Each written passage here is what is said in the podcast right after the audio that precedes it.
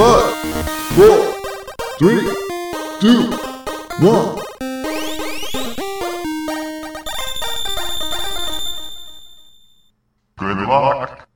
Bienvenidos Chotacupas, esto es el último Phoenix Down, episodio 45.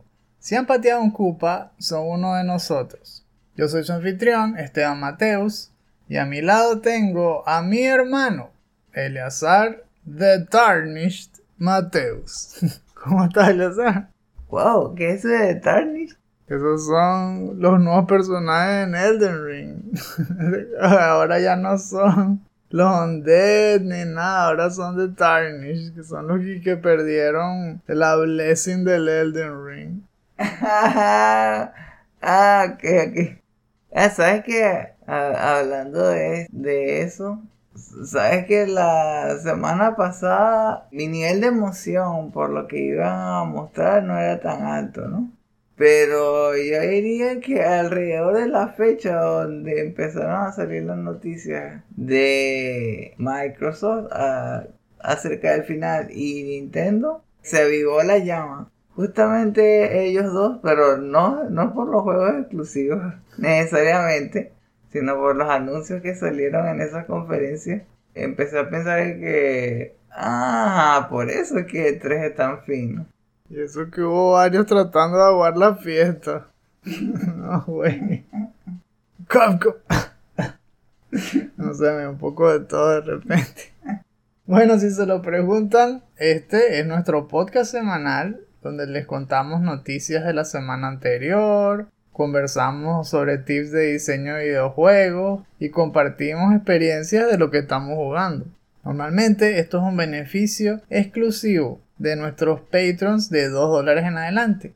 Sin embargo, aquellos que quieran escucharlo de forma gratuita solo tienen que esperar una semana y pueden encontrarlo en nuestros portales alternos, entre los cuales tenemos podcast.com, Stitcher, Anchor, Breaker, Google Podcasts, Pocket Casts, Radio Public y Spotify.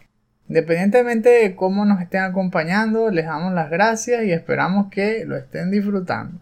En esta temporada, como estamos celebrando las noticias más calientes del verano con el E3, el Summer Game Fest, estamos de promoción y por eso lo están escuchando gratis desde el día de su estreno.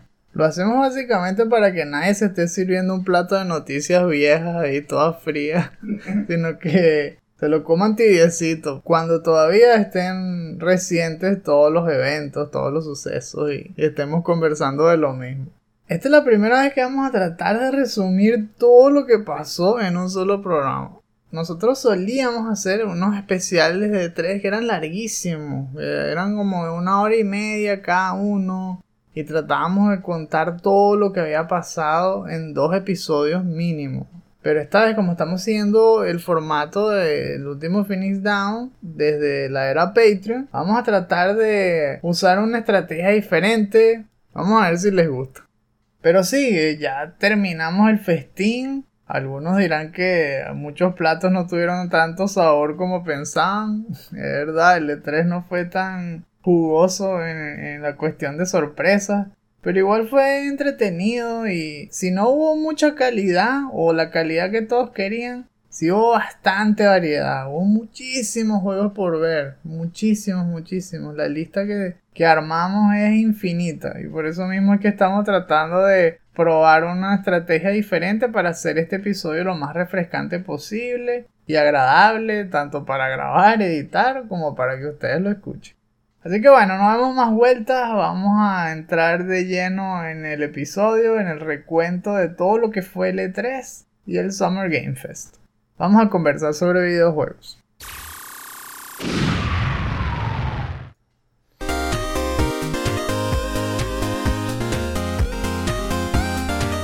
Entonces estábamos hablando de que íbamos a hacer este recuento de una forma diferente. Las veces pasadas hemos hecho tal cual un recuento paso a paso, revelación a revelación de cada una de las conferencias, pero fueron muchísimas cosas. Entonces vamos a imaginarnos E3 como lo que es, un banquete. Vamos a imaginarnos que acabamos de llegar a un buffet, el que más les guste. y en este buffet de All You Can Eat hay diferentes secciones en el restaurante con diferentes bandejas, entre las cuales vamos a encontrar platos fuertes, acompañantes, postres y bebidas. Y eso es justamente lo que vamos a simular ahora. Vamos a pararnos en el asiento, por supuesto ya, ya pagamos, ¿no? Ya, ya, ya tenemos lo, lo, que nos vamos a llevar en cuanto a platos. Tenemos un par de platos hondos para llenar de bastante comida, otros más llanos para meterle los acompañantes y unos vasos vacíos ahí para llenar, para tomar y tal vez agarrar algo dulce, pues merengadas o cosas así. Vamos a ver qué nos vamos a servir en este buffet de E3 y Summer Game Fest. Cada uno va a ir pasando frente a las diferentes zonas, eligiendo si hay algún plato que le apetece y por qué. Por cierto, si están escuchando algo en el fondo, ese es el ventilador, que ya no soportamos el calor, lo tuvimos que dejar prendido. Vamos a tratar de editarlo lo máximo posible, pero por si acaso todavía se oye. Eso es. Ya estamos en verano, no hay otra. Así que bueno, el calendario no lo vamos a volver a repasar porque ya lo examinamos a profundidad en el capítulo anterior. Si no se acuerdan, busquen la imagen que está bien práctica y vamos a seguir lo mismo, el mismo cronograma, solo que ahora directamente con la revelación. El plato más frío de todos, que ni lo voy a tocar, es el de Battlefield Livestream porque ese ya incluso lo probamos en el capítulo pasado. Ese le voy a pasar por al lado y no lo vamos a tocar. Pero ahora sí, entrando en la zona de el Kickoff Live del Summer Game Fest. Pasa tú primero, a ver. ¿Ves ahí algo apetitoso? Un plato fuerte que te quiera servir de ese buffet. Por ahí veo, por ejemplo, una bandeja con Tiny Tina's Wonderlands. Está otra con Jurassic World Evolution 2, que lo revelaron sorpresivamente. Hay uno que probablemente lo agarraría como una entrada, como si hubiera visto unos, unos panes y tal vez acompañados con un pequeño envase de margarina. Estoy pensando en Planet of Lana. La estética me pareció bastante agradable. Me dio ganas de meterme en ese mundo, de conocer más a los personajes. Me recordó a Brothers algo que daría ganas de sentarse una tarde y dedicarle varias horas y disfrutar del paisaje, disfrutar de, la historia. Ya que mencionas lo del paisaje, eso fue lo que más me llamó la atención, que la estética se ve como si fuesen pinturas al óleo. Y las animaciones son bastante fluidas también y me recuerdan al estilo Limbo o al estilo Inside que de hecho, fue un estilo que se repitió varias veces en esta época de, revelaciones. Hubo varios juegos que, se ven como eso, al menos el gameplay. En este caso, los developers fueron Thunderful y Wishfully. Me parece también súper interesante. Todavía no dieron fecha. Va a salir en el 2022. Así que un buen aperitivo, ¿verdad? Que, que es una buena forma de abrir el apetito. Yo ya aquí tengo que empezar con un plato fuerte porque no puedo fallar esa bandeja que estoy viendo. Huele a From Software y huele delicioso. Por supuesto me refiero a Elden Ring, que fue el momento más importante de este evento. Cuando justo al final este Jeff Keighley se pone a decir It's finally time preparando a la audiencia para algo grande y fue algo enorme porque no solamente revelaron, como muchos de ustedes saben, Elden Ring, sino que ya le pusieron hasta fecha. Va a salir el 21 de enero del 2022. Y el tráiler se vio genial, mostró un poco de todo. Me gustó que se ve también ese mismo estilo Souls, o sea, no se alejaron tanto del estilo Souls, pero si prueban cosas nuevas. Vemos lo de las habilidades de montar un caballo y espíritu, que parece que le llaman Yokul. Un caballo con cacho que, hace double jump y todo. disculpa. El caballo lo puedes invocar de repente, haces un saltico y se te genera por debajo, ahí sales corriendo por todos lados. Y es porque es open world este nuevo juego. Antes uno sentía que era open world, pero este va a ser enorme. Va a ser tan grande que sí vas a poder usar un mapa. Son seis zonas. El mundo tiene su propio nombre, como siempre. Ahora se llama que The Lands Between. Todo se trata de un anillo de un, un Elden Ring que parece que controlaba todo y se destrozó. Y entonces ahora hay seis pedazos y seis demigods que controlan cada sector. El diseño de los personajes es increíble, súper surreal. El tema de las modificaciones, gente que tiene como cosidos seis brazos o más. Hay uno que tiene en vez de un brazo, una cabeza un cuero gigante que bota fuego y que, ok, ¿de dónde sacaron esto? Eso fue George Martin que se fumó ese día una lumpia y le, le empezó a diseñar personajes, ok todo lo que después dijo Miyazaki en, en las entrevistas, wow, o sea, nos llevaría todo el programa a contarlo, que sí. ¿Por qué le puso stealth? Que ahora las armas son skills que se aprenden y son más de 100. Un montón de cosas, pero verdad que esta fue la mega sorpresa y me encantó cómo terminó ese programa por eso, porque empezó fuerte. Y uno hacía verlo, si Elden Ring salió, ¿qué saldrá en los siguientes días? A ver, ¿hay alguna otra cosa que te parece apetitosa aquí de este buffet en esta zona? Bueno, este probablemente lo, agarraría más bien como un postre. Estoy pensando como que galletas de chocolate. Y estoy hablando de Salt and Sacrifice. Me di cuenta que es un juego estilo Dark Souls, pero co-op. Y me gustó bastante esa idea y eso, cazando magos. Y eh, el hecho de que uno puede mejorar las armas, todo eso de explorar el mundo, ese mundo misterioso con otra persona, mejorando el conocimiento de, de las mecánicas, vencer a enemigos cada vez más fuertes y llegar cada vez más lejos. Me gustó también el manejo de las cámaras, como les quedaron los dibujos también. ¿verdad? Que se, nota que sería un juego divertido. Me haría ganas de probarlo un día o dos. Pero no es algo que, lo vi y me dio ganas de, terminarlo por completo. Y este juego también tiene fecha tentativa para el 2022. Es el mismo estudio que por supuesto hizo Salt and Sanctuary, que se llama Ska Studios. Pero ahora en conjunto con Devoured Studios. No sé qué tanto se habrán repartido las responsabilidades, pero el juego tiene una estética muy similar al primero. Y también tiene cosas nuevas. Hay unas mechanics ahí que no estaban antes. Por ejemplo, puedes hacer wall jump. Ahora tiene como un hook shot. Al comienzo del trailer incluso salen cabalgando como un, un venado gigante. Así que se copiaron ya también de Ring, ya puedes cabalgar también. bueno, no sé, pero sí es verdad que sea interesante y vale la pena probar. Y antes de irnos aquí, bueno, veo también otra cosa que me gustaría probar un poquito, también me suena más que es algo dulce, que fue el trailer de Death Stranding Director's Cut, después de una entrevista súper corta con Kojima, donde habló sobre lo incómodo que se siente ahora haciendo juegos en medio de una pandemia y, de cómo los temas de sus juegos ahora los va y que empezar a cambiar para que sean más agradables y cosas así que como que quedó traumatizado.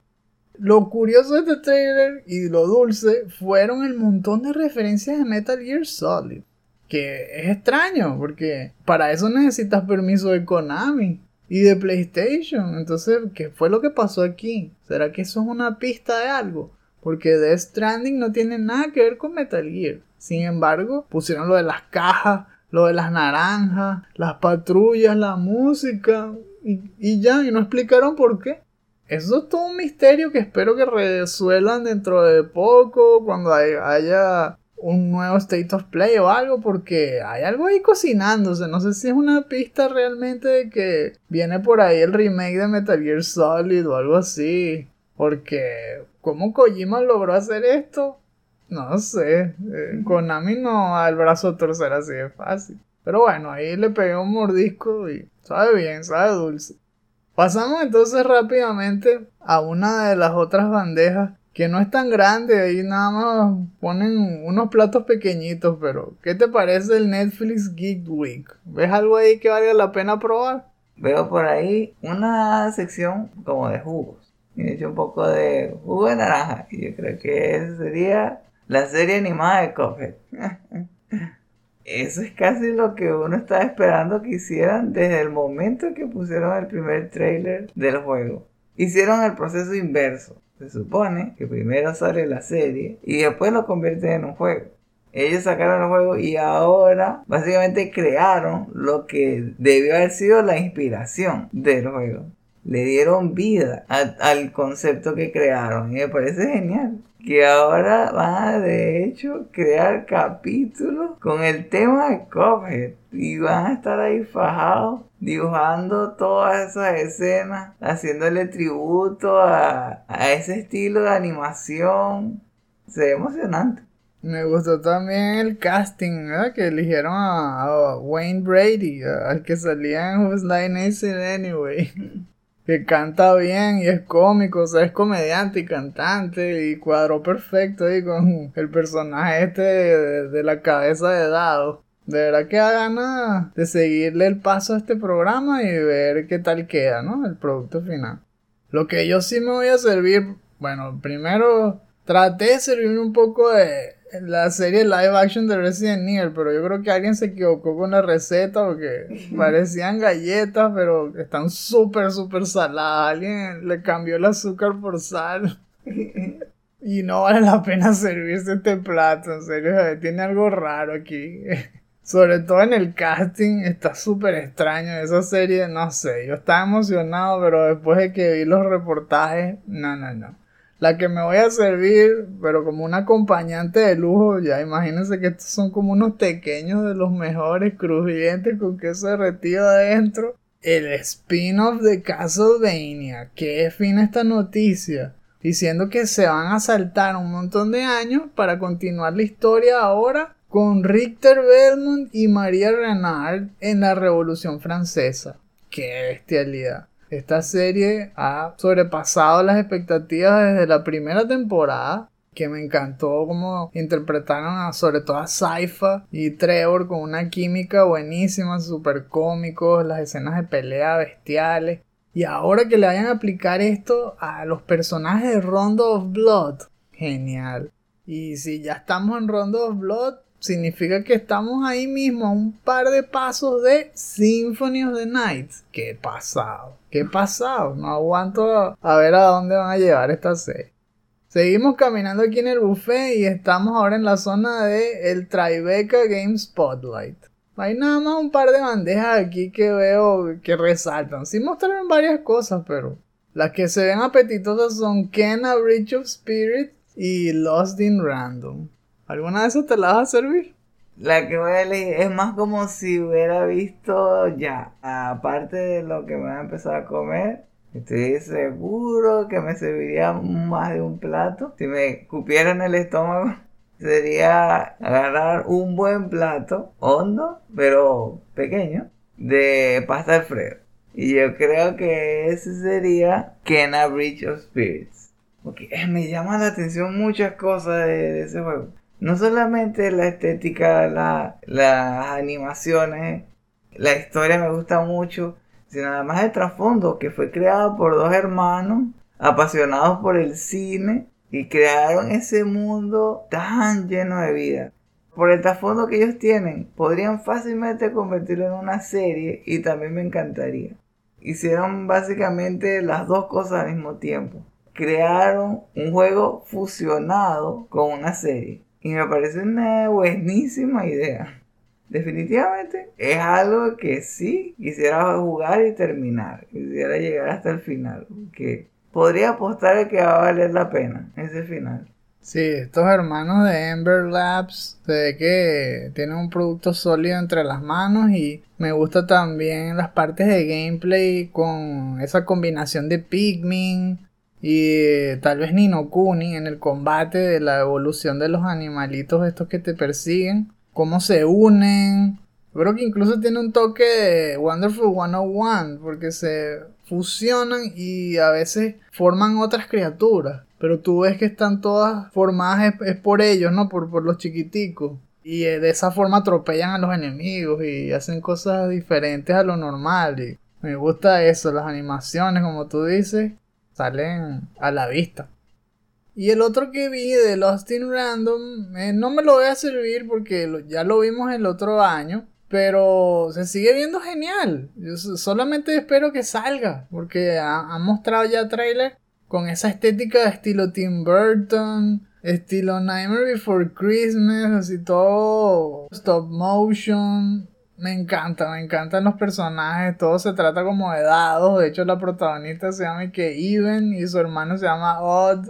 Ah. El compañerito que los ayuda es un dado tal cual con patas que se llama Dicey, pero actúa de estilo Kazooie porque todo lo hacen a través de él, eh, se transforma en varias cosas. Eh, es súper interesante, pero el trailer que mostraron acá sí dijo un poco más, solo que no tanto más de lo que ya habíamos visto el otro año. Más bien estaba esperando ver fecha de estreno o algo y no la pusieron. Así que bueno, sigamos adelante, no me lo voy a comer ahorita.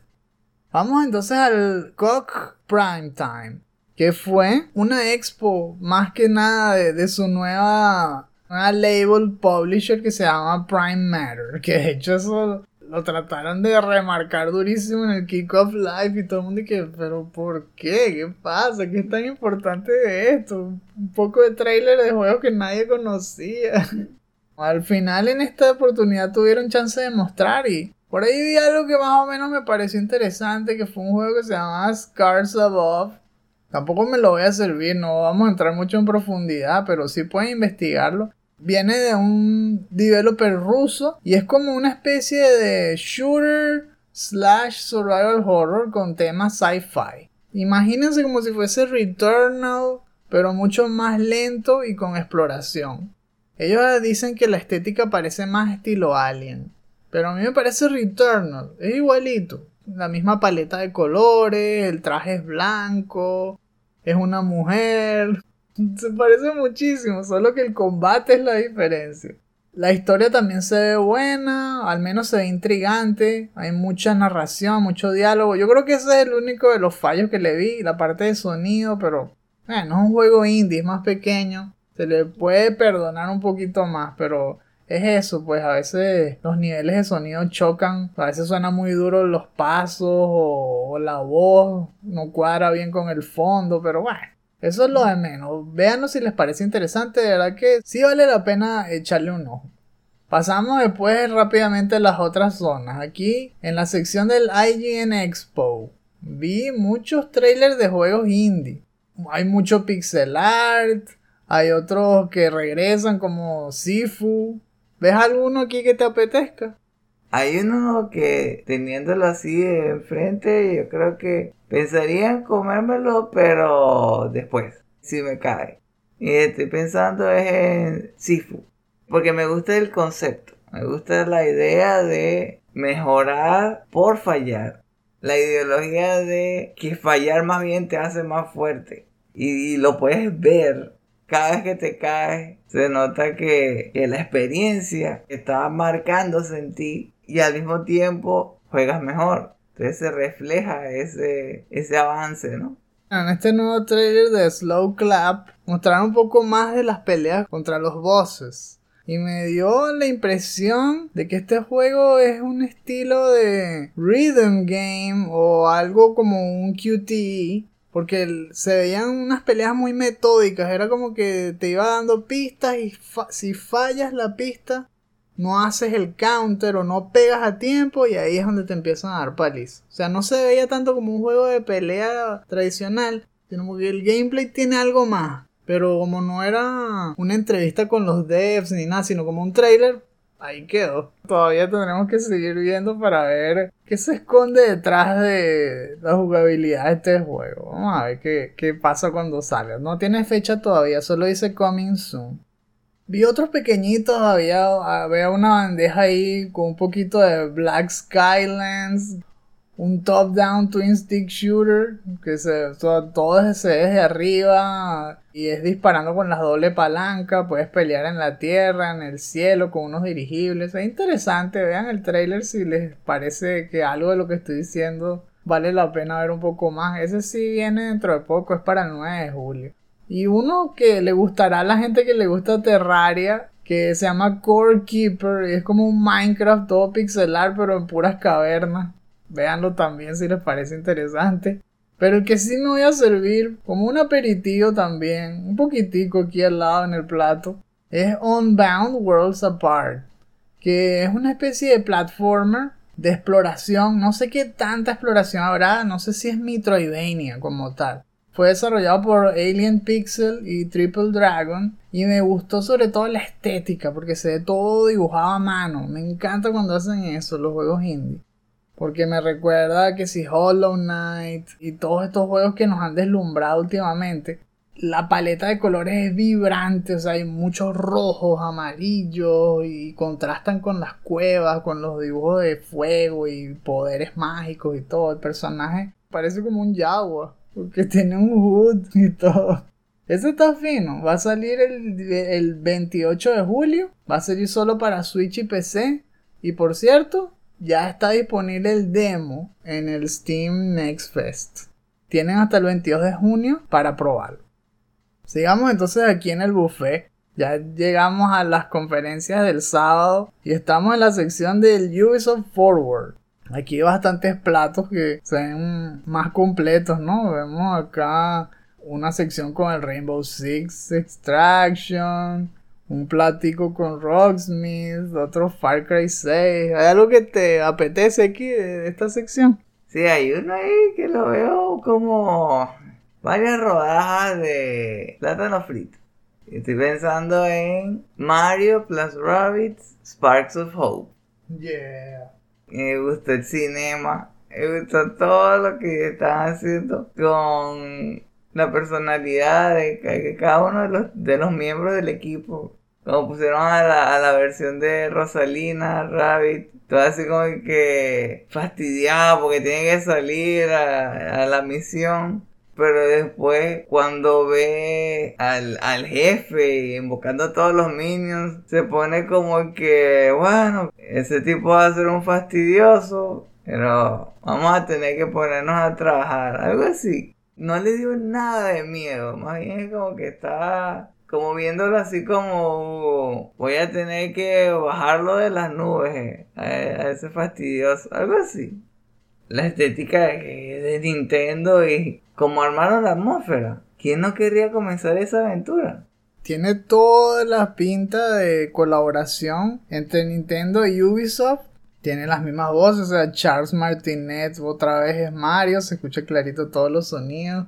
Está todo unido y se ve con la máxima calidad, pues.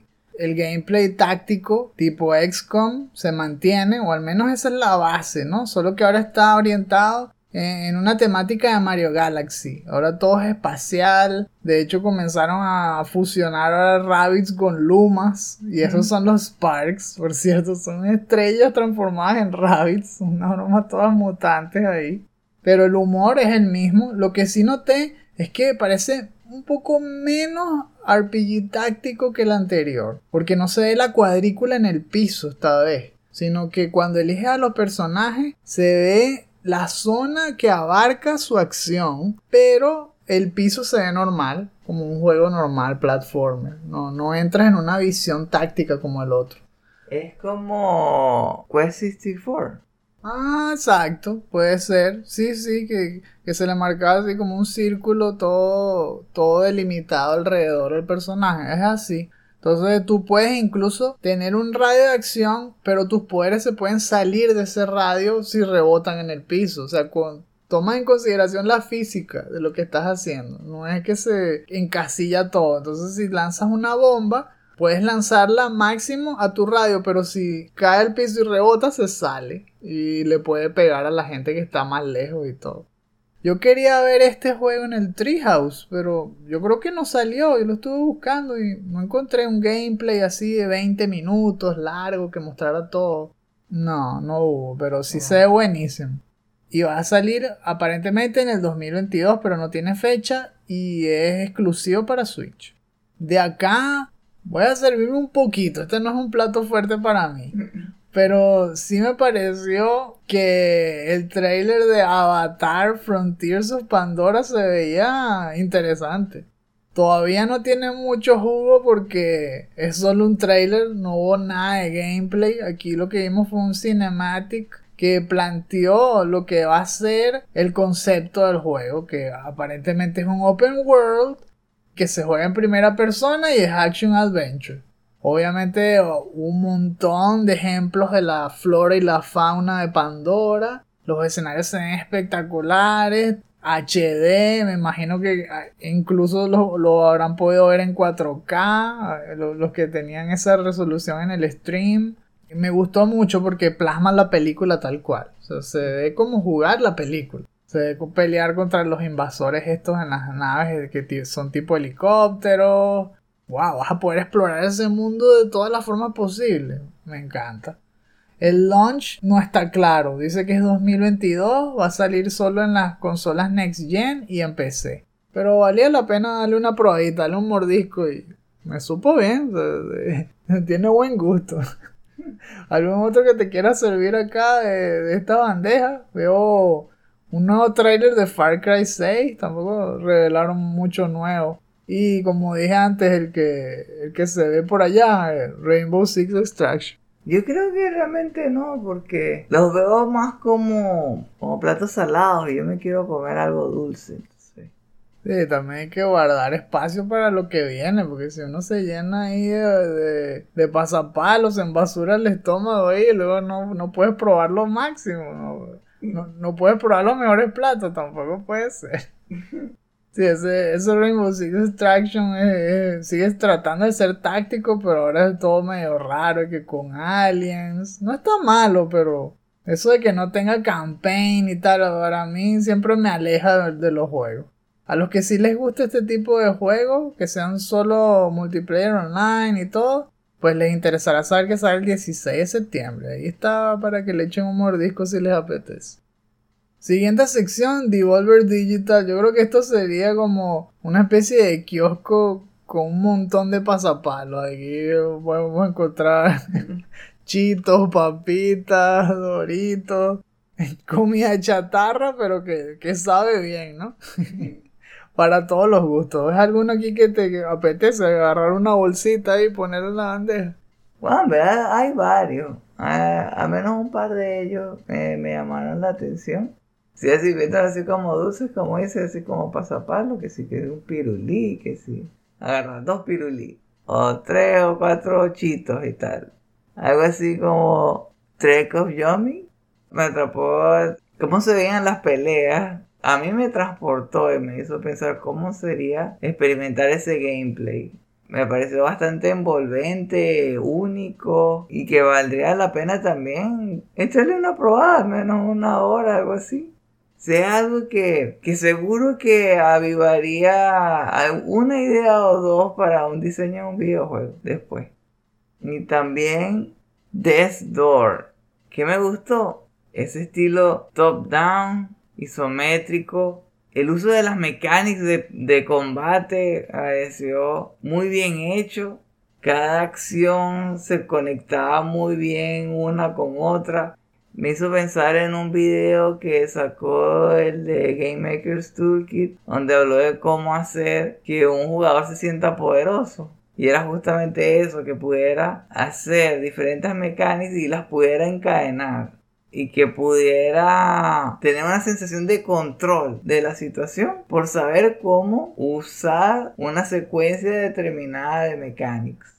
Si uno quiere esquivar un ataque, en el momento preciso va a poder hacerlo y que va a sentir cada impacto y las victorias contra los jefes van a sentirse bien merecidas. Wow, sí, de esos dos, porque hiciste doble combo y te viste dos bolsitas. a mí me gustaron justamente eso. La estética fue lo que me llamó la atención al principio, pero luego me quedé por el gameplay. En Trek to Yomi, eh, esa vista estilo película de samurai clásica, es blanco y negro y todo, pero mostrado en cámara 2.5D, action adventure y side scroller, peleas de espadas, duelos, genial. Ese es para el 2022. Y Death's Door es para este año, sale el 20 de julio. Y sí, es tal cual, un combate como Hades. Me recuerda también un poco, qué sé yo, el personaje es un cuervito con un espadón, que tal vez Devil May Cry o algo así. Y es todo 3D, entonces son dos estilos totalmente diferentes, pero la parte de las batallas es lo que se ve más atractivo de ambos. Y así, pues Devolver Digital, como siempre, hace sus presentaciones loquísimas. Esta vez todo fue orientado a la cultura de vender todo como un servicio. Entonces vez dijeron que se están transformando en Devolver Max Pass Plus.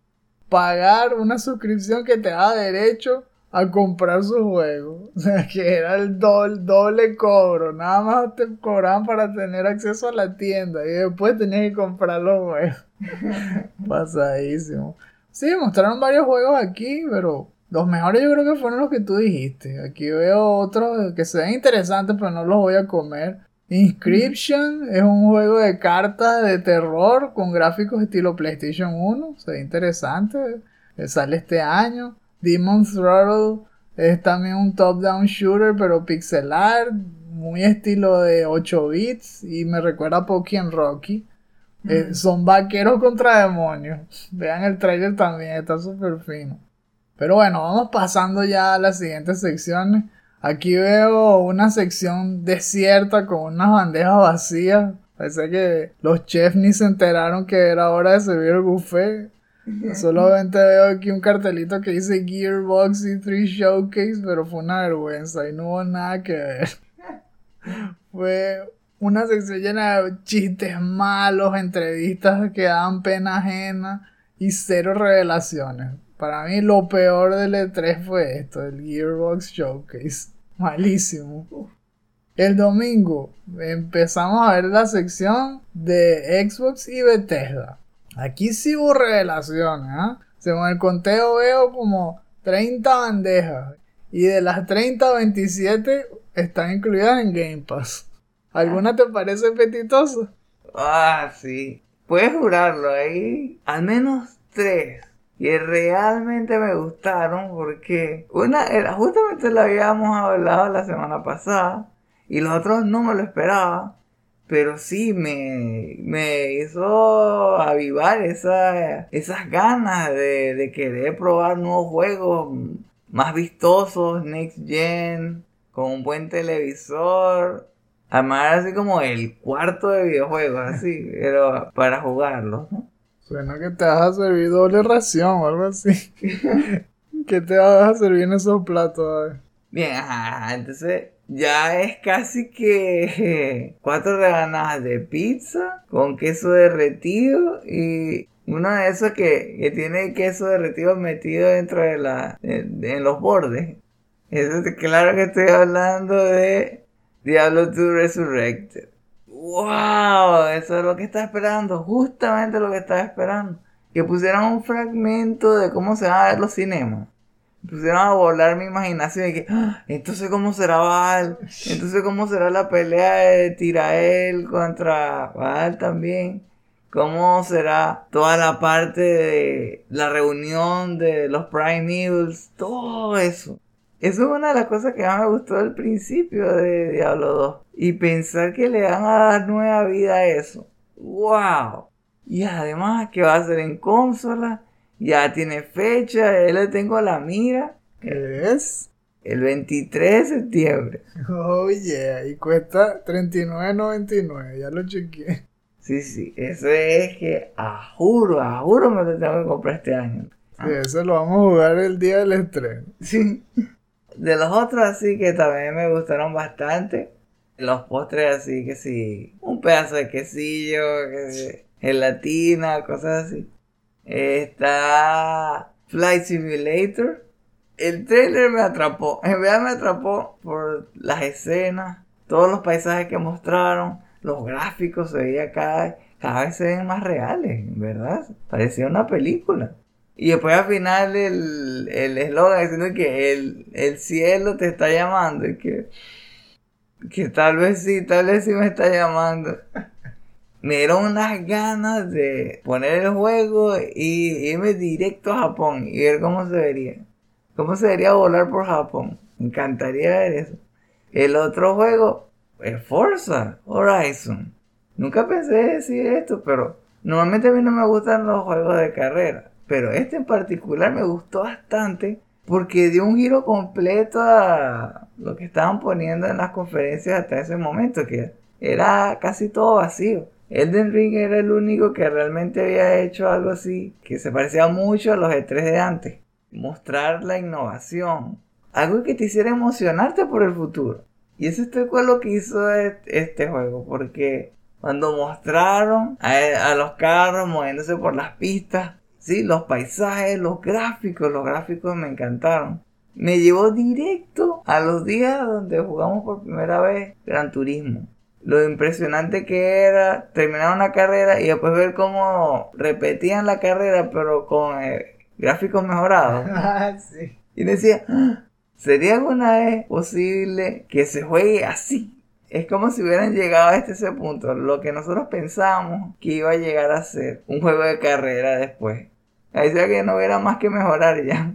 Lo único que rompe la ilusión un poco es el vehículo. Pero si nada más mostraran el paisaje, uno pensaría que están poniendo una escena o una película. Algo así me pareció, ¿verdad? Que, qué emocionante sería tener la experiencia completa de lo que siempre están diciendo. Un televisor grande, 4K, que corra 60 frames por segundo y jugar eso con las cornetas y tal.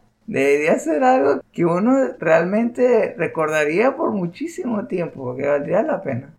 Ya que agarraste ahí con la espátula, agarraste tres platos de una vez. sí, la verdad que estuvo bien. Me gustó la revelación del Forza Horizon 5 y creo que fue lo mejor realmente de la presentación de Xbox. No, tanto por el, juego en el sentido de que es lo mejor que pueda dar, sino que también fue el mejor presentado. La Playground hizo la tarea completa. Hubo un buen trailer, mostraron bastante gameplay, y los developers conversaron con la audiencia, contaron la inspiración, por qué fueron a México ahora, porque todos son pistas de México, paisajes de México, incluyendo artistas mexicanos de murales, o sea, muy, muy completo todo el contenido. Y la presentación espectacular. Lo único fue que después salieron unos reportajes, después de la presentación, de que no va a poder llegar a 60 frames por segundo porque los gráficos son demasiado potentes. Entonces va a estar a 30 frames por segundo, pero no sé.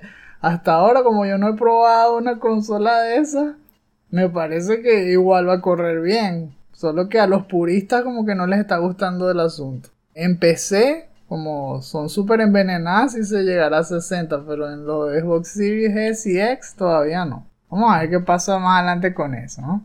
Bueno, yo llegué aquí con bastante espacio en los platos hondos para servirme entradas fuertes. Pero la verdad es que no conseguí mucho.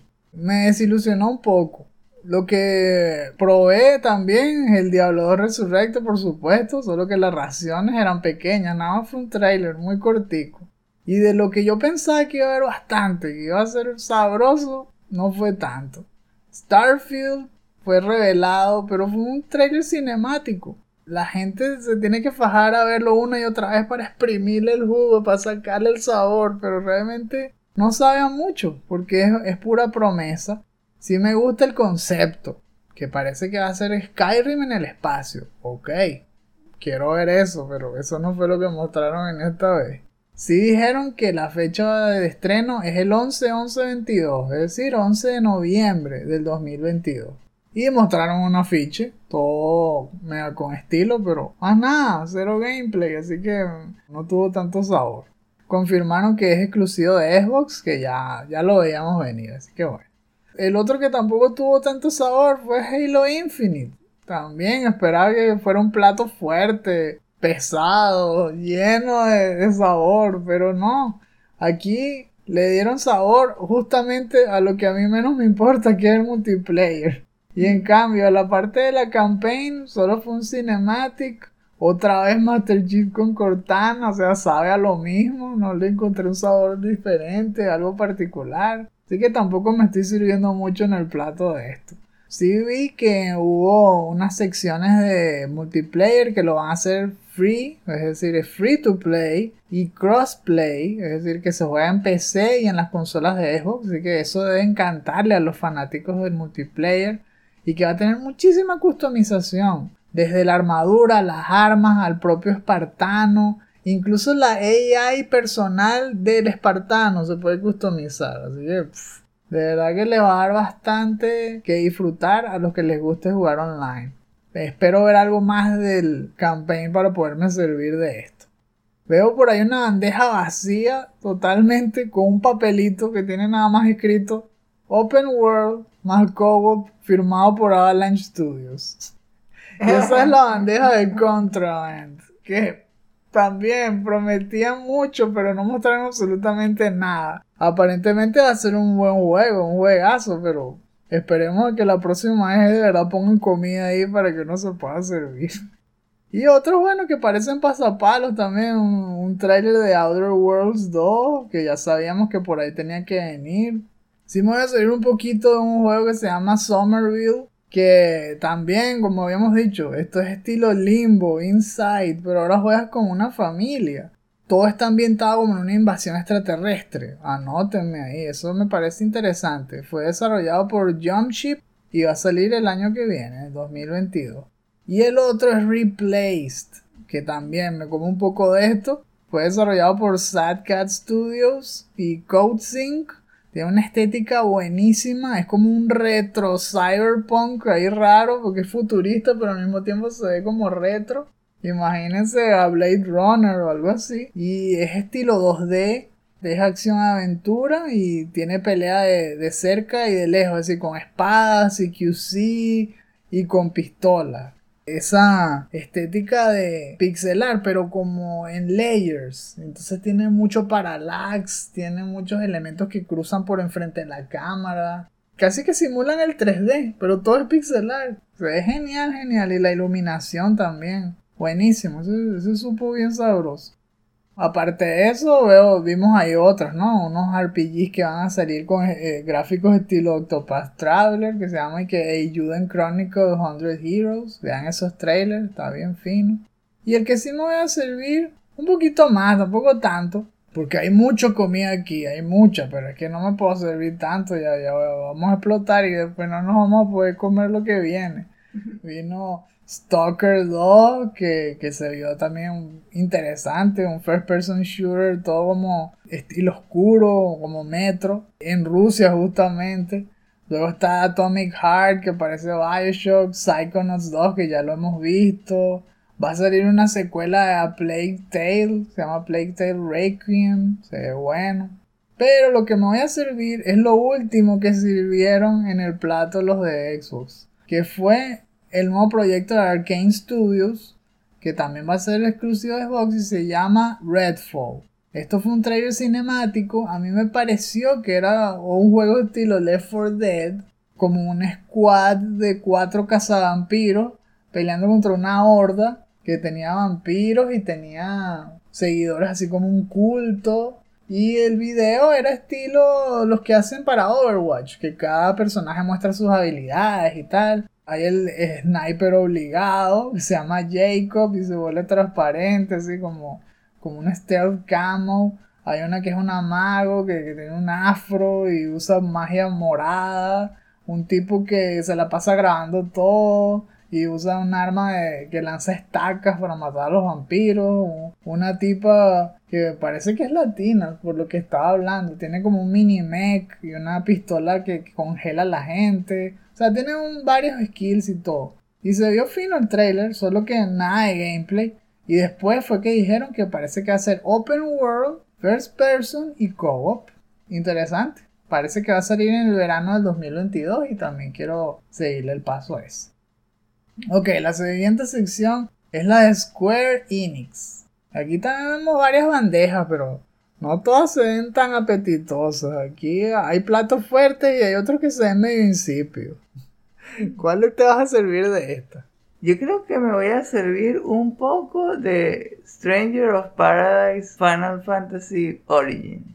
Bueno, porque me quedé así con las ganas de seguir jugando Final Fantasy VII. ya se nos acabó Plus, sí. Entonces ya no puedo seguir jugando. Cada vez que veo algo así, hay como un clic. Eso, como ganas de seguir una experiencia parecida a eso. Y inmediatamente pensé, espera, esto es un Final Fantasy. Tal cual, tal cual. Tenía ese estilo del mundo medieval mezclado con tecnología, mezclado con magia. El combate se ve emocionante. Los gráficos me encantaron.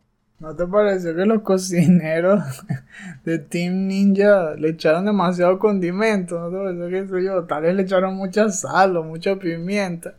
Verdad, verdad, capaz, capaz lo, come- lo, lo- lo comería y, y lo, iría tomando poco a poco de- del jugo de naranja que, que dije la otra vez. Viendo capítulos de Cuphead. Sí. ¿No te pareció raro de que, que hablaban a cada rato de caos? Que, ahora sí, vamos contra el caos, voy a matar al caos, toma caos, caos cada rato. Yo soy caos. Sí se veía fino el combate con los parries y todo eso, pero eh, también tenían varias interrogantes que sí. ¿Por qué transforman a todos los enemigos en cristales y luego los estallan contra el piso? ¡Qué cuche!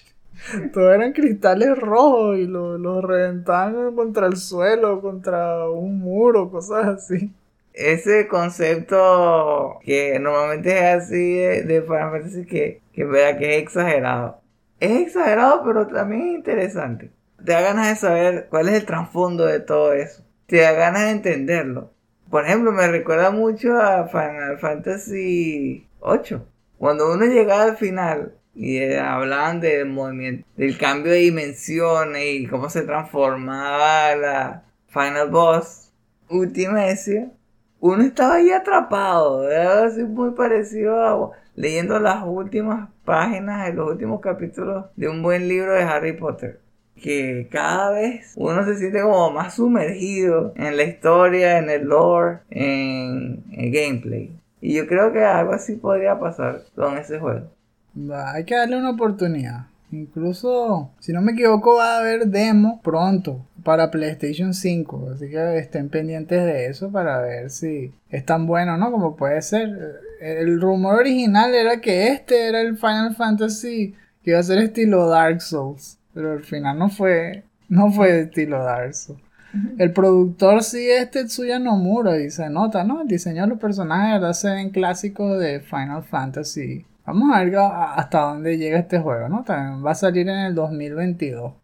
Lo que sí voy a probar también aquí, que fue totalmente inesperado, una bandeja aquí de, de entradas y acompañantes de Guardians of the Galaxy. Fue desarrollado por Eidos Montreal y va a salir este año, es para el 26 de octubre. Incluyeron trailer y montón de gameplay. Eso sí me sorprendió. Parecía que toda la conferencia iba a ser sobre Guardians.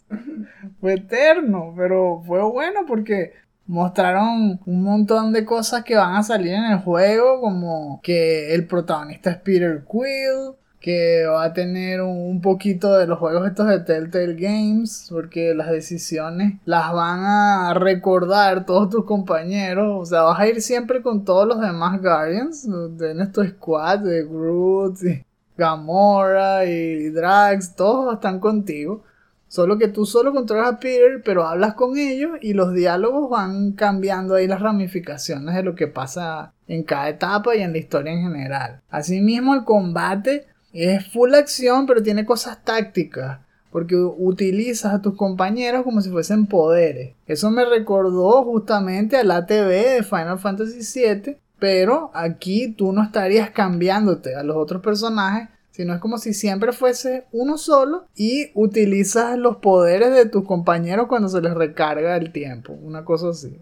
Es, es parecido, que de hecho así es como es el, el nuevo capítulo extra de Final Fantasy VII Remake con Yuffie. Me pareció raro que tiene un compañero pero no lo usa, sino que le pides que haga cosas pero no lo controla. Bueno, más o menos es así este.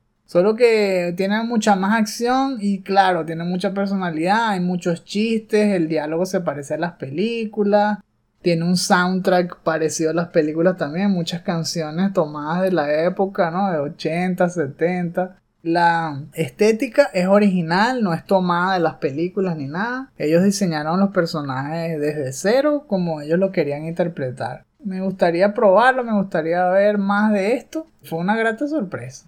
Lo demás, bueno, yo creo que es lo que decíamos, se veía más muy insípido. El DLC de Marvel Avengers de Black Panther, meh, ok, Black Panther. No mostraron mucho gameplay tampoco, fue un trailer, no me supo a nada realmente. El que también fue rarísimo fue Babylon's Fall, que es de Platinum Games. No se ve muy apetitoso, se ve genérico, es un online co-op game, o sea que es un service game otro más para Square Enix. Yo no sé por qué quieren tanto. Ya tienen Dragon Quest 10. Ya tienen Final Fantasy 14. Que todo eso les está yendo bien. Y vendiendo microtransactions y un montón de dinero. Pero quieren otro más ahora. Con Babylon's Fall. Bueno, va a haber un beta. Va a salir en PlayStation 4, 5 y en PC. Yo no lo voy a tocar. Otro que no voy a tocar son la, colección de clásicos de Final Fantasy. Que fue una bofetada porque dijeron que iban a, sacar el Final Fantasy del 1 al 6. Pero solo en Steam y en iOS. Que buh, ¿por qué no lo sacan en PlayStation 4, 5, en Xbox, en Switch? En todos esos sitios donde se le puede sacar más el jugo. Y el otro que tampoco me sabe nada es Life is Strange. Sí, no sé, esa serie nunca me ha conectado y yo sé que a mucha gente le gusta. Bueno, ahí se las dejo más para ustedes. Buen, buen apetito. Pasamos aquí rápidamente a la, la bandeja de Warner Bros. porque solamente hablaron de Back for Blood y ya habíamos visto trailers de esto. Aquí sirvieron un poquito más. Fue una entrevista con Naomi Kyle y, y, los developers. Contaron más de las mechanics y cuántos enemigos hay y todo, pero de eso no voy a comer ahora. Y acá vemos dos secciones en las bandejas que vamos a pasarle rápido porque también son puro pasapalo y ya necesitamos elegir los últimos platos fuertes y no nos vamos a llenar mucho con esto. Aquí vimos un montón de juegos indie, pero me refiero a un montón. O sea, cada una de estas conferencias. Fácil, 40 trailers. Fácil. Porque hubo de todo. Eso, lo que sí me gustó de esta conferencia es que como mencionaste antes, sirven de inspiración. Porque hay tantos estilos distintos y buenas ideas en esos juegos indie. Son súper originales. Me encanta eso. El que me gustó bastante de todos ellos es War Tales. El concepto en teoría parece genérico. Varios mercenarios. Eh, vas por el mundo matando monstruos y coleccionando loot pero el algo que tiene que ver con, no sé, el narrador, con la manera en que crearon los ambientes, el estilo de juego, de como Pillars of Eternity, me recordó. Sí, todo como medieval, ¿verdad? Pero no tiene magia, se ve como de guerra y ya. Sí, ¿verdad? Es algo así como otra vez, vea, ese estilo de juego me gusta mucho, que es como Skyrim, que, uno le da ganas de meterse en el personaje y experimentar el juego como si uno fuera parte de ese mundo. Hmm. Me gusta cómo se ve los pueblos, la gente con la que puedes interactuar, cómo sería entrar en el... ¿Cómo sería entrar en la tienda del blacksmith y tener una pequeña conversación con él? Eh, ¿Por qué no me lo dejas gratis, imbécil? or else. Eh, esto de, no sé si sería posible que después de explorar un rato eh, allá afuera en el open world, que haya como conversaciones entre los diferentes integrantes del equipo. No sé si sería algo parecido a Dragon Age. Da ganas de, de experimentarlo para ver, por ejemplo, estoy pensando que serviría de inspiración para agregarle algo extra o algo más al siguiente juego de Diablo, por ejemplo. Esta sección es como si fuesen no solo pasapalos, porque son sabores que son conocidos, sino que tienen un montón de salsas diferentes. Entonces puedes mezclar esos sabores con cosas nuevas. Y asimismo veo aquí todo un roster de ideas buenísimas. Por ejemplo, hay uno que se llama Lemmy's Gate, que es un first person shooter, pero se juega como si fuese turn-based. Te dan 25 segundos por turno. Entonces tú corres, disparas tal, y a los 25 segundos te paraliza y le toca moverse al otro. Pero en, en un match así de multiplayer. es súper diferente a lo demás, porque se paraliza el tiempo mientras el otro corre y, y, trata de esquivar los tiros que le hizo el otro y le lanza una granada y se paraliza y luego le toca al otro y así. Yo nunca había visto eso. No solamente, como siempre, las mecánicas, sino también la estética. Se pone a, probar más. Me gustó uno que se llama Silt. Ese sí lo, voy a comer aquí un poquito. Que es desarrollado por Sold Out Studios y es todo bajo el agua. Eres un submarinista. El juego se ve 2D, side scroller en blanco y negro, todo el tiempo bajo el agua. Puedes controlar a los peces, parecía que los poseyeras y haces que te ayuden a superar obstáculos, ¿no? Y a, pelear, ¿no? Durante el combate. No tiene nada de fecha todavía, o sea, quién sabe cuándo va a salir este juego, pero se interesante. Y así mismo, bueno, aquí otro, eh, el tercero, que se parece a Octopath Traveler, se llama Sacrifier. Tampoco tiene fecha porque está de vuelta en Kickstarter. O sea que si les gusta y lo quieren apoyar, ya saben, tienen que buscarlo ahí para que se haga realidad. Finalmente, bueno, no sé si tienes otro por decir acá, pero a mí me gustó Songs of Conquest, que fue desarrollado por Coffee Stain y Lava Potion. También es 2.5D, pero es pixel art y es un RPG táctico con elementos de estrategia. Porque las peleas son tácticas, tipo piedra, papel o tijera y todo, pero tiene eh, ese elemento de construir la ciudad y todo como Civilization. O sea, tú te vas moviendo en el mapa y despejas las zonas negras y se forman los caminos y, y construyes la ciudad y ves que crecen y todo. Eh, está con estilo, está con estilo de verdad ese juego. Ese viene para el 2022. Ya para este punto de ya como ha comido Diablo Resurrected y todo lo demás, la verdad es que estoy pensando es que debo apartar algo para Nintendo. De verdad. Entonces, los otros juegos los pasé. Ni siquiera los vi. Estoy viendo más hacia adelante, viendo dónde es que está la zona de Nintendo aquí. Es verdad, ya. Les pasamos también acá a las bandejas de Future Game Show rápidamente porque es verdad. No vale la pena llenarnos más antes de hablar de Nintendo, pero Sí, le, le echo un ojo aquí a, varios platos que les pueden resultar apetitosos a varios de ustedes. Por ejemplo, hay un juego que se llama Minute of Violence. Tiene una estética comic book buenísima y es un adventure game que ya salió a la venta. Salió ese mismo día. Y también está para probarlo en el Steam Next Fest. Así que no se lo pierdan si les gustan los adventure games. También está Oli Oli World, que es una secuela del juego este de patinetas 2D también, muy colorido, muy bien animado y que se ve mucho más ambicioso, con unas pistas más grandes, con más mecánicas, ahora puedes patinar por las paredes, no solamente en los rieles, se ve también interesantísimo. Y otro súper fuera de lo común se llama Lake, es un simulador de alguien que trabaja en el correo en un pueblito. Entonces tienes que ir a hacer las entregas y hablar con la gente. Cuadras y que para ir al cine, puras conversaciones, es un juego súper relajante. Por eso, juegos que nadie más haría. Y, y aquí es donde los encontramos.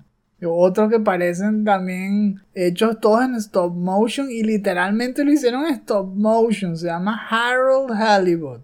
Vean ese trailer y se van a quedar locos.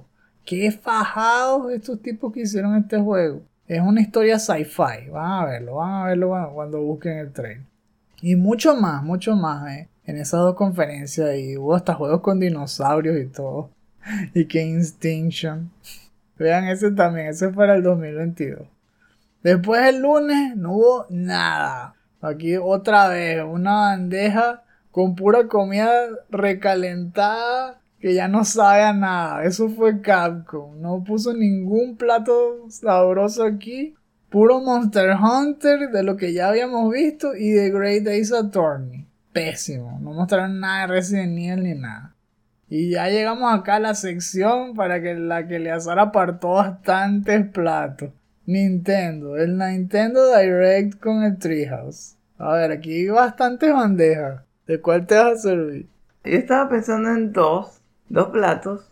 El plato que realmente fui directo a comer, como un buen plato de quesillo. fue el nuevo personaje que pusieron en Super Smash Bros. Eh, Tekken. Lo pusieron a Kazuya. Oh, yeah. Eh, más que todo, ver la revelación y eh, ese giro cómico que le dieron a, a la interacción de él con todos los personajes que les ganaba, los, los lanzaba del volcán, esa clase de cosas. Me hizo tener ganas de, de jugar un montón de videojuegos, en verdad que eso es E3. Me, me- me gustó bastante. Y ya se volvió nuevo meme. Kazuya tirando al, al volcán a todas las demás conferencias, como si él fuese Nintendo. y que tirando a Ubisoft, a Microsoft, a Square, a Capcom. Qué vacilo. Y el otro plato de que estoy hablando de que, que también a juro, juro que lo comería, que eso, eso, eso es como una buena torta de chocolate. Y diría que eh, la secuela de Breath of the Wild. Sí, pero primero tendría que pasar el 1. En alguna de las escenas que pusieron al principio parecía que hubo spoiler, no sé si es verdad. Eso es lo que me temía de ver el tráiler. Pero fue nada más unos segundos. Lo que más me llama la atención es justamente lo que lo hizo resaltar desde un principio, que es la experimentación. Parece que diseñaron un montón de, de nuevas mechanics. ¿Qué significa eso? Muchas más combinaciones que el primero y maneras mucho más divertidas de explorar el mundo. Algo súper misterioso fue el pelo de Link. Se veía diferente entre una escena y otra. En uno parecía súper largo, en otro corto, en otro parecía casi que tuviera una colita. Entonces, algunos están empezando a preguntarse si no será que puedes usar a Zelda también. Porque se ve todo el tiempo de espalda, no, no le ves la cara, no estás seguro si es Link. Te hace pensar, ¿no? Que, que estarán planeando hacer, que ni siquiera quieren decir cómo se llama. Todavía nada más le dicen la secuela de Breath of the Wild. Y parece que el título es una especie de spoiler y por eso es que no lo quieren decir. Hasta que sea tiempo ya de liberar el juego. Lo malo es que dicen que estamos apuntando a sacarlo en el 2022. Es decir, que puede existir la, posibilidad de que no salga tampoco el año que viene. Que candela. Les ha tomado muchísimo tiempo hacer este juego. Y lo interesante también es que es más vertical. Puedes explorar la tierra y el cielo. Me recordó a Skyward Sword, esas escenas. Que empieza con Link cayendo ahí en caída libre y todo de pecho. bueno, yo me voy a servir un buen plato de Metroid Dread. Ese para mí se fue una de las mejores sorpresas de L3. Que por eso que muchos dicen que Nintendo salvó L3 porque no hubo muchas sorpresas. Pero este juego era un rumor y fue gratamente confirmado. Fue desarrollado por Mercury Steam y tiene fecha de salida y todo. Es para el 8 de octubre. Es un Metroid totalmente nuevo, 2D, pero claro, en cuanto a cámara. La cámara es 2D, pero los gráficos son 3D. Y se mueve mucho la cámara, de hecho, no es 2D clavada, sino que tiene mucho efecto cinemático y todo. Me encanta cómo se ve. La paleta de colores sí me parece un poco desaturada. Me gustaba más cómo se veía en 3DS, los colores de Samus Returns. Pero igual me gusta cómo se ve, me gustan las animaciones, me, me gustan las nuevas mechanics. Ahora todo se basa en escapar de un, de un enemigo que te persigue todo el tiempo, así estilo Mr. X y todo eso. Este es un robot que se llama Emi.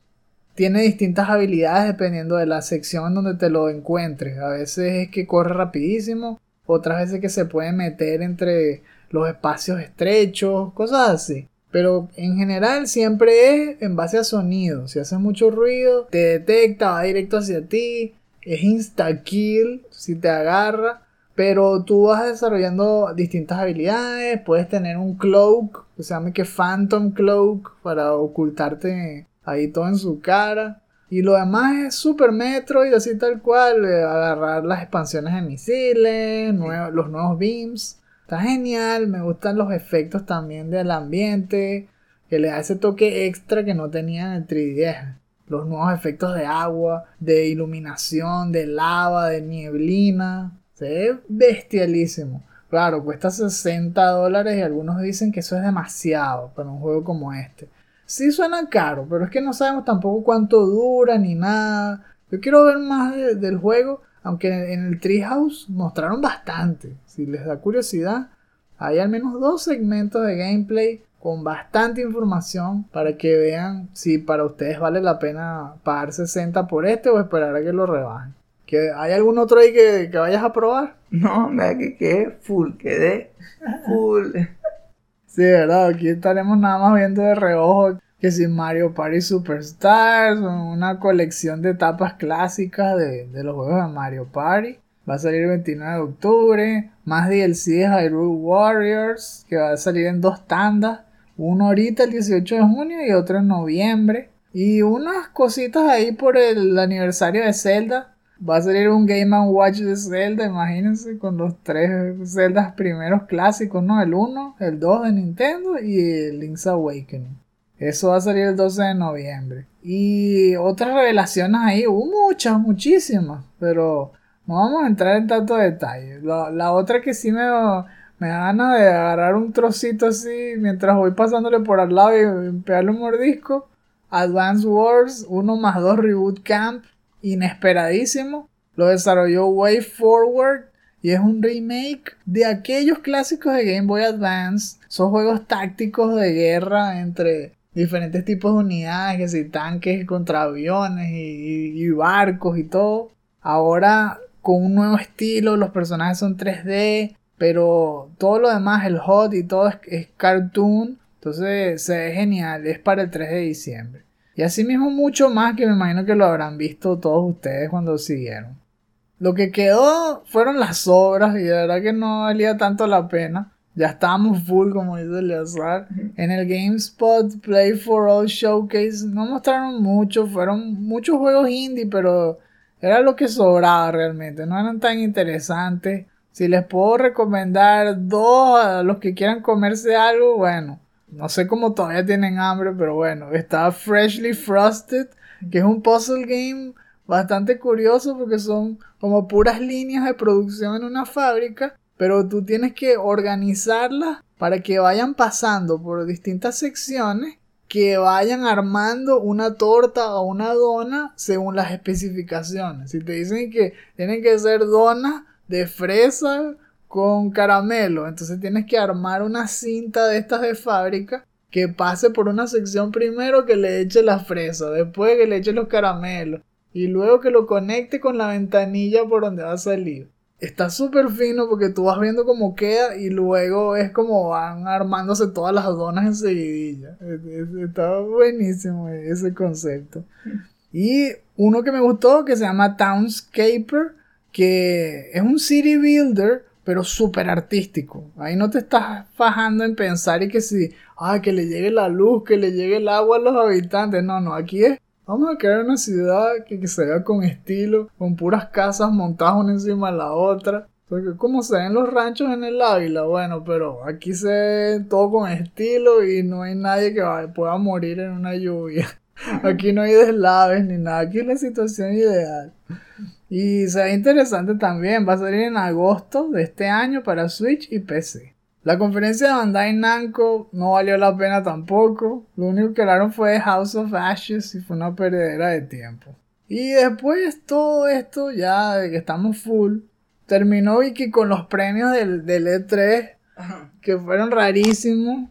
Ni, ni siquiera los retransmitieron. Según esto, bueno, según ellos, ¿no? Porque lo que decidieron fueron y que algunos editores de IGN, GameSpot, PC Gamer, Games Radar, Game Bonfire y IGN China. Imagínate, eso fueron los que eligieron. Sí. Pues bueno, según ellos, el juego más anticipado de todo, de todo el evento, fue Forza Horizon 5. Que, ¿what? Y Elden Ring, estás fumado. Esos tipos están locos. O sea, yo creo que fue porque la ESA les prohibió decir Elden Ring porque lo mostraron en el show de Kili, una norma así, porque estaban picados. Porque ese no es el más anticipado ni de casualidad. Ni de casualidad. Después dijeron que la mejor presentación fue la de Microsoft. Bueno, no tuvo las mejores sorpresas y desilusionó con lo que tenían que mostrar más, pero Sí tiene la mejor calidad, eso sí, de visual. Se vio como la más seria. Y sí tiene los juegos más modernos, es verdad. Pero en cuanto a revelaciones y a sentirse más como una presentación de E3, me gustó más la de Nintendo. Porque sí tuvo mejores sorpresas y tuvo mejores cosas. Y después, bueno, se pusieron y que cuáles eran los más anticipados según cada conferencia. Que eso más o menos ya lo cubrimos. Pusieron unas sorpresas aquí que, y que de la Xbox fue Halo. No sé por qué. que si la de PC Gaming Show fue Song, Song of Conquest, que ya lo mencionamos. Y así pues, cada uno de ellos. La lista también está publicada. Y bueno, así terminó el evento, ¿no? Ya tenemos todo full. Es lo que dijimos, ¿no? No hubo esas mega sorpresas, pero hubo tanta variedad y se sintió bien poder tener todas estas noticias a la mano. No fue el E3 soñado, no fue lo que esperábamos. Yo creo que si le tuviéramos que dar una calificación, yo le pondría en la mitad. Si fuese sobre 10, 6, una cosa así. No sé cuánto le pondrías tú en general al E3 y, Summer Game Fest, claro, todo unido. ¿Cuánto, cuánto le pones? Comparándolo con otros E3, yo, le pondría como, como un 7. Óchale, es generoso. Significa que lo que de lo poco que te dieron bueno, te gustó bastante. Sí, eh, Diablo 2 lo salvó. Ah, bueno, ahí está. Todavía hay esperanza. Ojalá que en los siguientes años ya, cuando ya por fin salgamos de la pandemia por completo y se aumente la producción, se vuelva toda la normalidad, ya podamos recibir esas sorpresas que tanto queríamos, ¿no? Que juegos que no sabíamos antes y que salen de la nada y son una bestialidad o que nos explota la cabeza. Eso no sucedió este año, pero al menos fue divertido y comimos bien. No podemos decir que no comimos bien. It's quiet. Too quiet.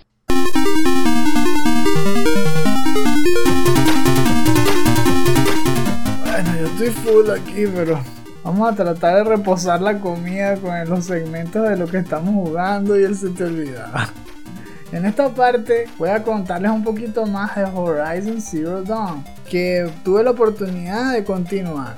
Aquí les voy a hablar un poco más del combate, que la vez pasada estábamos conversando sobre lo que era la atmósfera y de la, protagonista, ¿no? De, de Aloy de cómo utiliza eh, ese aparatico, esa extensión que se llama que Focus para hacer un paneo holográfico, ¿no? Que escanea las partes del juego y todo eso. Ahora, en la parte del combate, sí veo que te dan muchas opciones de armas que me recordaron a aquella mecánica en Link Between Worlds, que tú tienes un vendedor que te puede dar casi que todas las armas a disposición desde el principio. Eso me gustó, porque aquí no te llevan de la mano, sino que te ofrecen eso, pues toda una bandeja de armas nuevas. Y las puedes probar desde el principio del juego. Y asimismo, tú te aclimatas tanto como tú creas necesario. El principio del juego es Aloy ya siendo adulta y preparándose para un reto donde si lo pasa va a formar parte de la tribu. Entonces aquí tú puedes ir tan rápido como quieras. Tú puedes saltarte todas las side quests e ir directo a hacer la prueba. O tienes la oportunidad de hacer un montón de grinding, subir de niveles y sentirte cómodo con todo lo que te ofrece el juego. De cómo puedes hacer el dodge, cómo puedes ocultarte y pelear con stealth para ganarle a las máquinas sin que te persigan y, y pegarles de lejos también puedes pegar de cerca con la lanza y quitarle pedazos, así estilo Monster Hunter.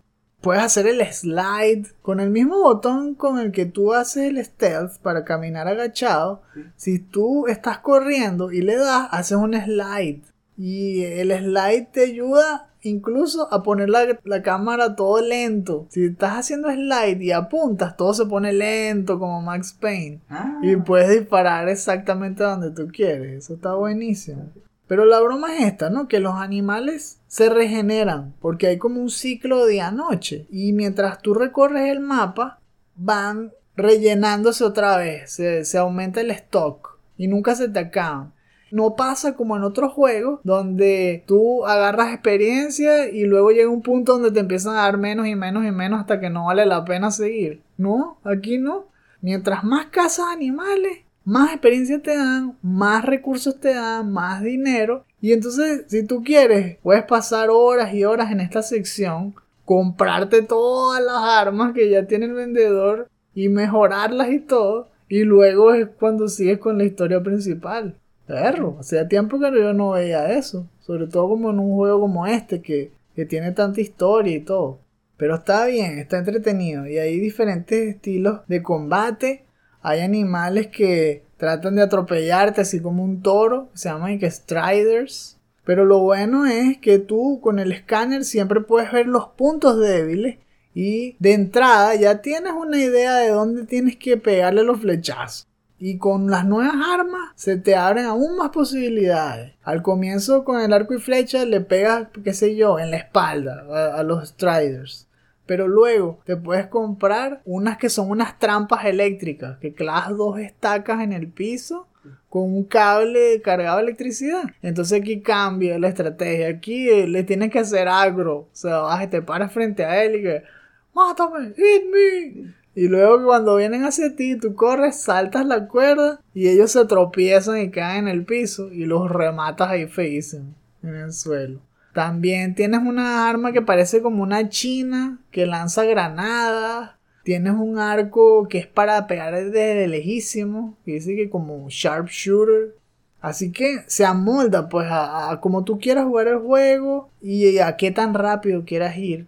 Bueno, yo le saqué bastante el jugo a eso. Luego avancé un poco en la historia y hubo un mega twist tempranísimo en la historia que después te abre todo el mapa, abre el mundo y ahora tengo mucho más que explorar y me imagino que, que habrá más armas nuevas que comprar, que les seguiré contando eh, en el siguiente capítulo. ¿Tú qué tal, Elsa? Bueno, mi, mi, experiencia en Project 2 fue corta, pero fue muy gratificante, me gustó. Comencé, como siempre, ayudando a otro jugador. Esta vez no estaba haciendo el Day of Evil, ya estaba un poco avanzado. Así que lo ayudé a rescatar a Kane. Comenzamos ahí con el Underground Passage hasta ir a la zona del árbol. Agarramos el Scroll of Vinifus. Regresamos a eh, Stonyfield. Entramos a Tristram. Chao con Griswold, murió fácil. Y subí de nivel, ya la electricidad pega a 600, casi 600. Ay, Dios, es genial. Después llegó un, jugador que me pareció el tipo de jugador que uno espera conseguir en este tipo de juego. viene ahí, se nota que viene a apoyar. No es nadie que, quiere arruinarle el día a, a las personas, no.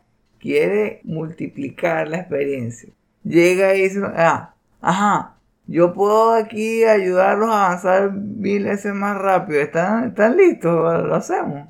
Sí, sí, sí. Ya tenía el enlace para pelear contra Andariel de una vez. Entonces nos saltamos todo el acto 1 porque él ya tenía el, portal. Fuimos directo, le ganamos a ella. Ya, así se acaba de saltamos de Kane al final del acto 1 rapidísimo. Y después vi como él hablaba por chat con la otra persona que estaba ayudando para ir casi que al soltero cano de una vez. Así, era rapidísimo. A mí ya se me había acabado el tiempo. Ya fin, era fin de semana de Game Jam. Así que dije, no, no, no, no, no, no, no, no. Si, si sigo con esto, capaz no me dé tiempo de terminarlo. Y así que lo dejé hasta ahí. Pero en verdad, bueno, me gustó esa experiencia, me gustó conocer a una persona como, como ese jugador. Y espero poder conseguir a otra persona así después. Un entrenador pro.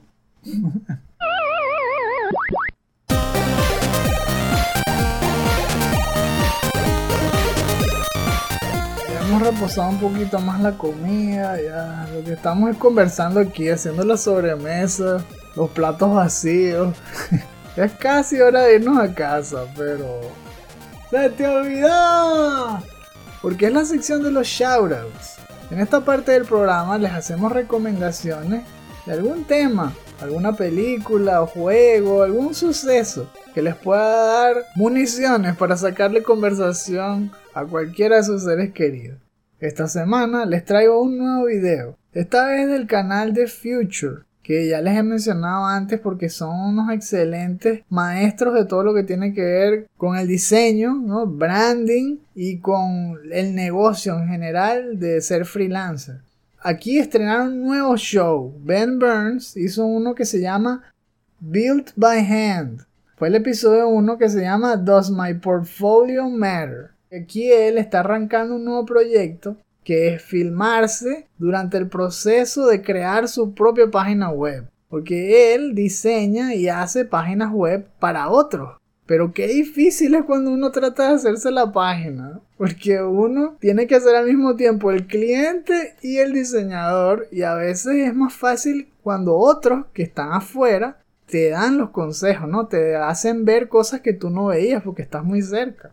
Aquí él conversa y le pide consejo a todos sus amigos, ¿no? De diferentes ramas de diseño para orientar el proyecto, para ver cómo le hace el esqueleto a la página, qué cosas debe poner, dónde ponerla, porque él trata de crear una página web que sea original, que no siga el mismo patrón que todos los demás. Él dice que son la mayoría páginas de portafolio que solamente se basan en mostrar toda una lista de proyectos y ya. Pero él quería hacerla más personal, quería hacer algo que conectara con la gente. Y entonces encontró una manera, gracias a varios de los consejos, de ir metiendo esos elementos del portafolio en la mitad de su historia. Mientras iba contando cosas, va anexando no solamente proyectos, sino recursos que él haya usado y entonces se mezcla pues con recomendaciones y todo y asimismo añadir una sección para futuros clientes que lo que quieran es contratarlo. Lo, interesante es el proceso y ver qué herramientas usa y ver la mentalidad para poder llegar a, darle justamente el clavo. Eso es lo que más me gusta de este programa, que da muchas luces y te orienta para lograr un, un mejor proyecto de diseño de páginas web. Eso le sirve a cualquiera de nosotros. Ya sea que son freelancers o que estén haciendo un juego, esto les puede ayudar a hacer la página web de su futuro juego. Entonces se los recomiendo y les dejo el enlace en la descripción. Hablando de páginas de futuros juegos, saben que estuve varias semanas hablando de que me estaba preparando para un Game Jam. ¿En serio? No puede ser. Sí, no, no lo dije. bueno, este fin de semana fue el fin de semana Comencé realmente el viernes en la noche, así que fue un poco tarde, pero básicamente nos pusimos Esteban y yo a, darle vueltas al tema. Eh, el theme era Join Together, entonces vimos, ah, ¿cómo uno podría hacer para crear una mecánica que tenga que ver con conexión? Al final lo que hicimos fue un juego que se llama Barrier Heroes, donde hay dos canales Tú eres el personaje principal que está en el medio de los dos canales. Tanto a tu derecha como a tu izquierda hay otros personajes que son NPC, que son tus ayudantes, con los que creas barreras. Y esas barreras las usas para evitar que unos robots pasen por la barrera y ataquen la ciudad. También tienes que estar pendiente que van a estar viniendo villagers junto con los enemigos, escapando de los enemigos, ¿no? Y la idea es dejar pasar a los villagers y bloquearle camino a los enemigos. Esa mecánica, por lo que hemos visto por los comentarios, a la gente le ha gustado. Hemos tenido muy buen feedback, me gusta eso. En verdad que hablando de experiencias gratificantes, viendo E3, estar de ese lado de hacer un juego, de tener una visión y darle vida crearla, ponerla, publicarla y que, que uno se dé cuenta que la gente realmente le pareció buena idea, que, le, quisieran verla desarrollar más. O justamente como uno, como desarrollador, uno quiere, para uno el, el proyecto nunca termina y siempre uno quiere agregarle algo más a mí me, inspiraron a tener pendiente, probar todas esas mecánicas que ellos mencionaron. Al menos darle la oportunidad de, agregarle esa, esa pieza extra a ver si eso lo hace más divertido. Me gustó todo esto de hacer lo del Game Jam. Yo creo que lo volvería a hacer. Porque al final no tuve que hacerlo lo de las 48 horas. Hice lo que pude. Y aún así, yo creo que le saqué bastante provecho. Esteban y yo pudimos como que flexionar los músculos estos de, diseño de videojuegos. Y yo creo que dio frutos. Pudimos demostrarnos a nosotros mismos que, que nuestras ideas están a la par con las ideas de los juegos indie que mostraron en E3. Estoy seguro de eso. Y que voy, que si lo voy a hacer el próximo año. Seguro, seguro que teniendo las mismas herramientas, espero que hasta mejores herramientas, lo volvería a hacer sin pensar dos veces. Yeah. Por supuesto estamos hablando de el Game Jam de Game Makers Toolkit. Ese fue el que le acercó de la vez pasada y es esta misma. El juego se llama Barrier Heroes y les vamos a dejar el link de Itch.io en la descripción para que lo prueben. Dejen comentarios también, ¿eh? que queremos escuchar qué es lo que opinan.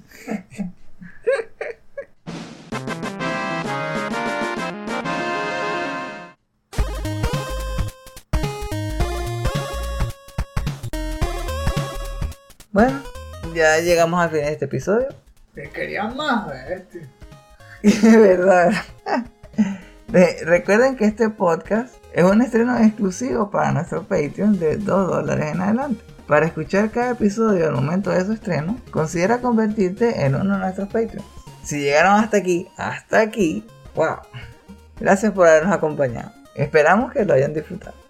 Si quieren más contenido como este, incluyendo artículos y reseñas, no olviden visitar nuestra página chutacupas.com, así como nuestras cuentas de Twitter, Instagram y Facebook donde verán noticias sobre juegos desde indie a AAA, promociones de nuestros productos y clips de nuestros programas. Dejen sus comentarios en la sección inferior. Nos gustaría saber, así del mismo estilo como hablamos en este episodio, cuál sería de todo el buffet que fue E3 el juego que eligieron como plato fuerte, el que eligieron como acompañante y el que eligieron como postre. ¿Cuáles fueron los juegos que le hicieron avivar la llama de lo que es ser un jugador y, un desarrollador de videojuegos también? Si se suscriben al tier de Podcast Bonanza, sus comentarios podrán ser incluidos en los futuros episodios del último Phoenix Down. Para saber más sobre cómo apoyarnos y cuáles beneficios extra pueden obtener, visiten nuestra página de Patreon, patreon.com slash chutacupas.